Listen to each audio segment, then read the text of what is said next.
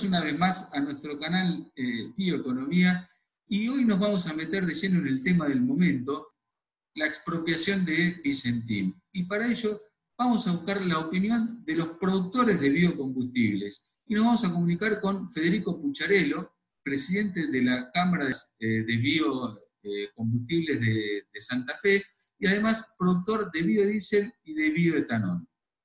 Vamos con él. Hola Federico, ¿cómo estás? Muy bien, ¿cómo estás vos, Emiliano? Un gusto, como siempre. Bueno, muchísimas gracias este, por recibirnos. Y bueno, quería, quería tener la, opinión del sector de, biodiesel, sobre todo del sector PYME, bueno, el, el avance de, del gobierno sobre Vicentín y teniendo en cuenta que Vicentín tiene dos de las tres plantas más grandes del país de biodiesel con capacidad suficiente como para autoabastecerse. A ver cómo lo ve, cómo lo tomó el sector. A ver, eh, antes que nada hay que aclarar el tema de los volúmenes y las participaciones que tiene Vicentín dentro de esas plantas que vos nombrás. La realidad es que Vicentín no tiene la, el control de ambas plantas. Vicentín de Diesel tiene una sola planta, que tiene una capacidad muy limitada, y después tiene participaciones minoritarias en Renova y en Patagonia Bioenergía. En ambas son participaciones muy minoritarias. Por lo tanto, no es que va a controlar la planta, salvo que compre Glencore Argentina y Molino y Pérez Compán sus acciones en Patagonia. Entonces, la realidad es que no creemos que, que tampoco sea la intención de IPF generar este movimiento para quedarse con el bio. O sea, no creo que el Estado ni PF hoy tengan 1.300 millones de dólares para pagar para quedarse con un negocio de biocombustible. Hubiera sido mucho más barato hacerse una planta de bio gigante, que no hubieran gastado esa plata. Entonces, eh, hay que ver, hay que esperar. Yo creo que acá nos están faltando mucha información. Sería muy prematuro de nuestra parte hoy tomar una posición, porque la realidad es que no sabemos obviamente preocupa que de golpe IPF sea un conglomerado monopólico, porque los monopolios no son buenos para nadie, para ningún país, para ninguna empresa misma. Entonces, preocupa a nosotros como también preocupa a las otras cerealeras, porque vamos a hablar cómo va a jugar IPF en esto, cómo va a jugar el Estado en el mercado de cereales.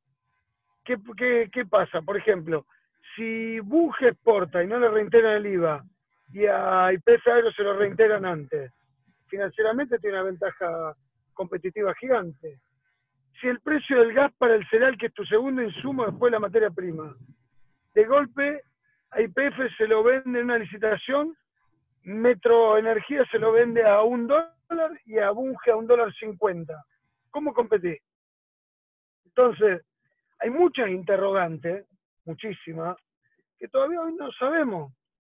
Eh, por eso creo que es muy prematuro el hecho de tomar una posición o salir a decir esto es bueno o es malo.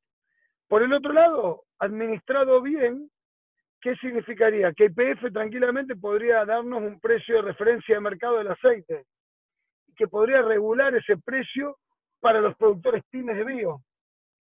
Entonces sería algo sano. Y que podría incrementar el corte de biodiesel de, la, de las naftas y gasoil con etanol en la unidad de IPF, porque es libre, o sea, no es, un mínimo lo que dice la ley, pero no hay un máximo establecido, porque justamente tiene una participación en el negocio. Entonces mantendría a las pymes vivas y a su vez aumentaría su capacidad de corte de bio cuando les convenga a ellos con estas plantas. O sea, hay tantos escenarios, Emi, que honestamente hoy dar una opinión al respecto es muy difícil. Podría darse también, ¿no? Eh, el caso, como decís vos, de, una opción, pensando positivamente, que sea este, que la petrolera estatal empiece a jugar en el rubro de los biocombustibles, de darle un espaldarazo este, al sector para impulsar mayores cortes. ¿Lo ves factible? Lo veo factible, lo veo, eh, de hecho, el ministro Culfas ayer recientemente habló de la ley de biocombustible y su prórroga, y de que IPF Agro venía en defensa de los productores pymes de biocombustible, como así también del agro.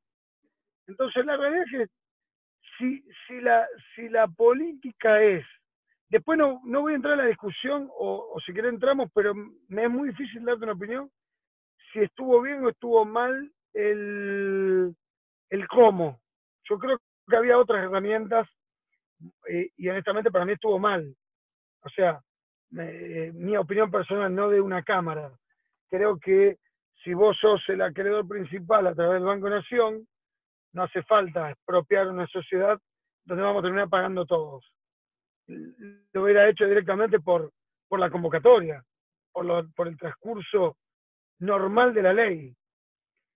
Pero bueno, me parece que ahí también nos está faltando información que evidentemente el que haya tomado la decisión tiene, y esto fue tocar un punto sensible. No nos olvidemos que Glencore está muy ligado a BlackRock.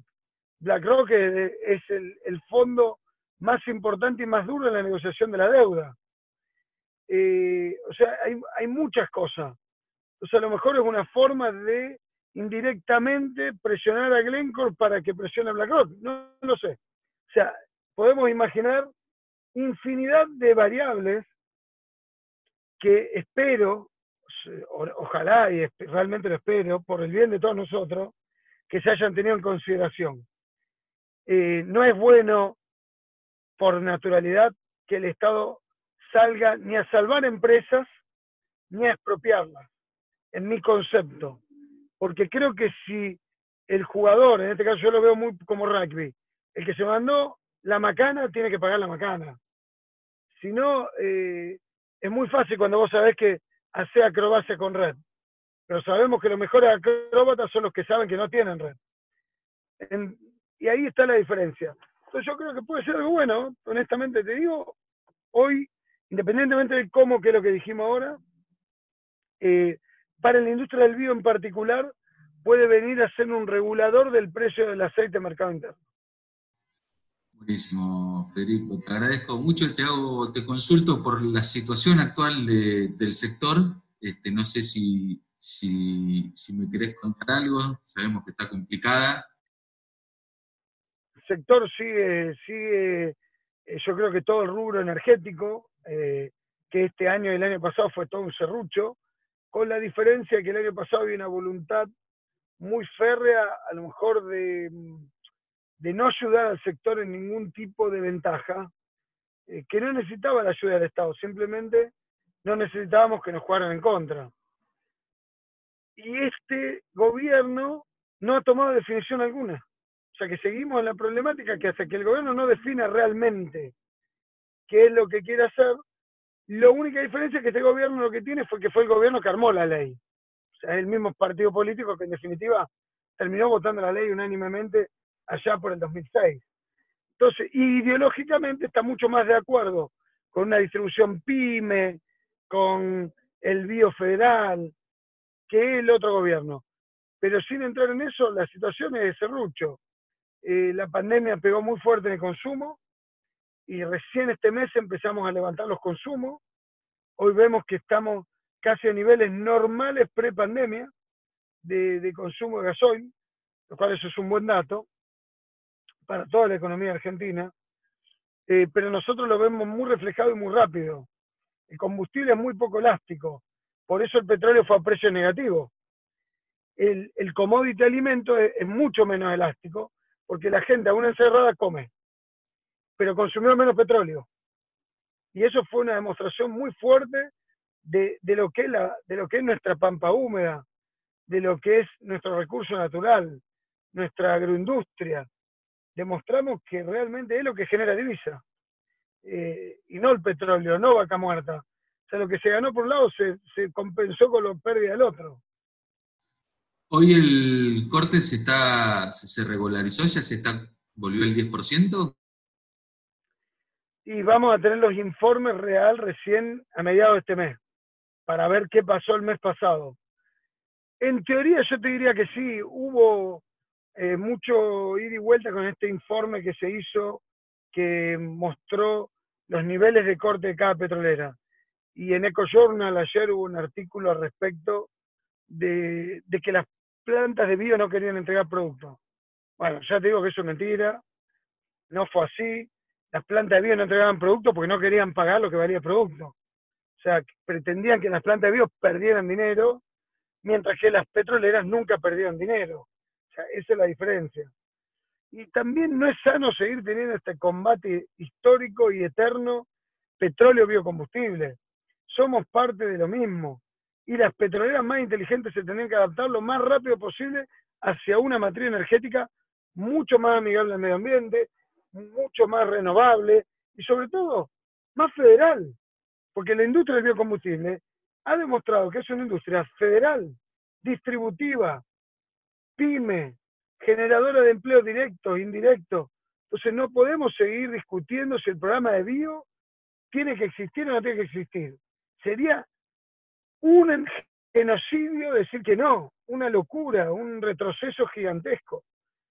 Entonces me parece que tenemos que decir, bueno, tenemos que ir mancomunados.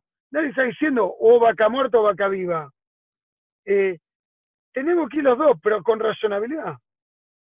Perfecto, sí, sí, totalmente. Yo comparto, comparto lo mismo, creo que ha llegado el momento de, este, de reconocer el rol de los biocombustibles en la descarbonización del transporte. De hecho, en el mundo se está reconociendo, todos los países que son productores de oleaginosas están aumentando el corte.